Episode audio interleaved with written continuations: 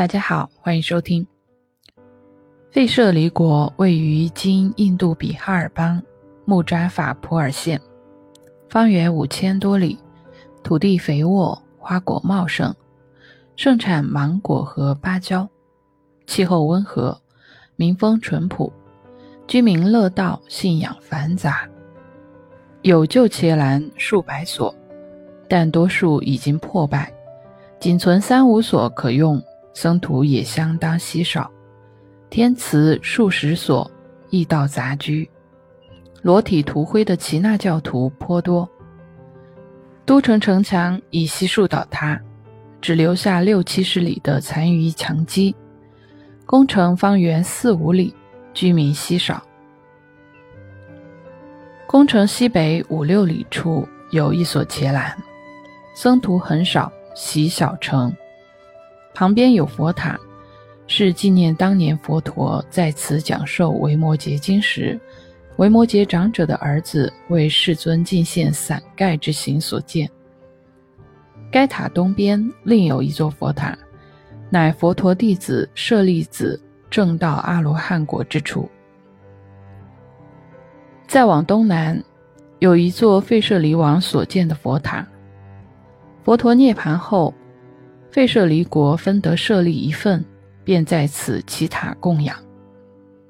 印度记中曾记载，塔中原有如来舍利一壶，阿育王曾开塔取出来九斗，所以塔内只剩下一斗。后来又有国王想要开塔取舍利，却于动工时突发地震，于是后人便收束不敬之心，不再开塔。舍利子正国塔西北处，另有一座阿育王时期的佛塔。塔前有一根五六十尺高的石柱，上有狮子像。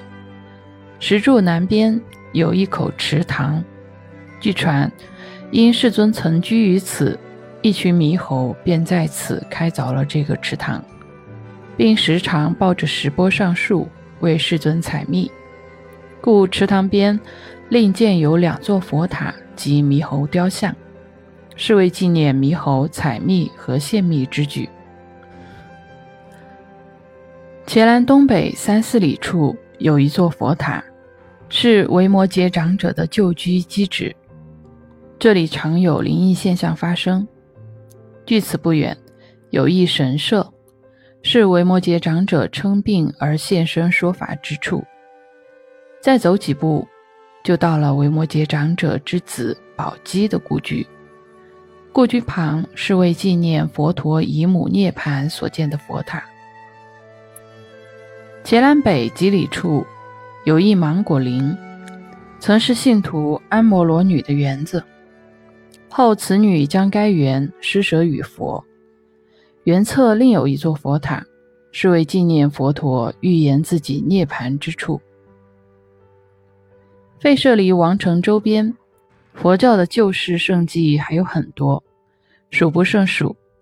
像佛陀大弟子阿难的半生舍利佛塔、一千臂之佛涅盘处、千佛本生处，以及费舍离国族人送佛之处等，都于此发生，难以一一例举。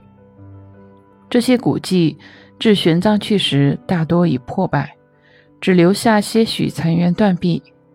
以证明此地当年的兴盛。费舍离国都城往西北二百里，有一座大塔，是为纪念七百位圣贤举行佛教第二次大结集而建。佛陀涅盘后第一百一十年，费舍离国的众比丘、比丘尼在修行中偏离原始教义，疑问颇多。此时。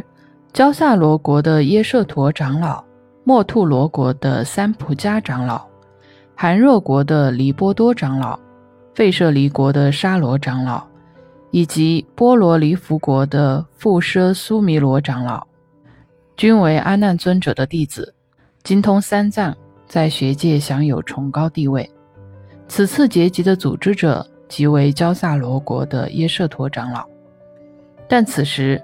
因各修行人的思想观念已有重大分歧，直接导致原始佛教分裂为上座部和大众部，进而发展为后来的大小乘。七百圣贤结集处往南八九十里，来到施费多普罗寺。此寺美轮美奂，壮丽恢宏，僧人肃穆，习大成。再往东南三十里处，是阿难尊者分身寂灭之处。阿难本为如来堂弟，亦是如来十大弟子之一。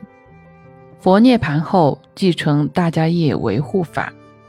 一次，阿难路过摩羯陀国的树林时，见一沙弥正在诵经，所诵之词错漏百出。阿难便上前指出其错误之处，沙弥却取笑阿难年迈，所指有误。阿难伴随佛陀多年。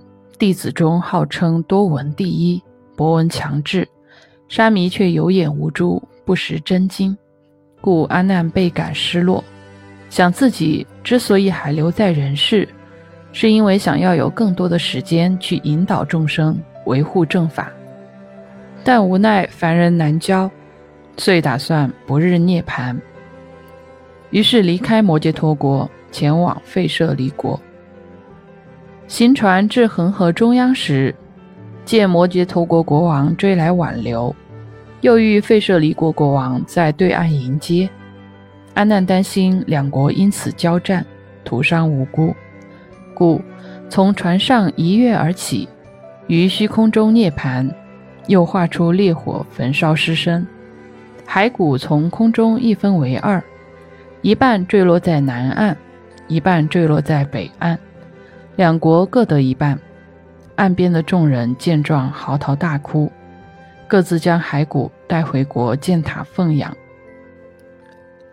离开费舍离国，往东北行五百里，到达弗利士国。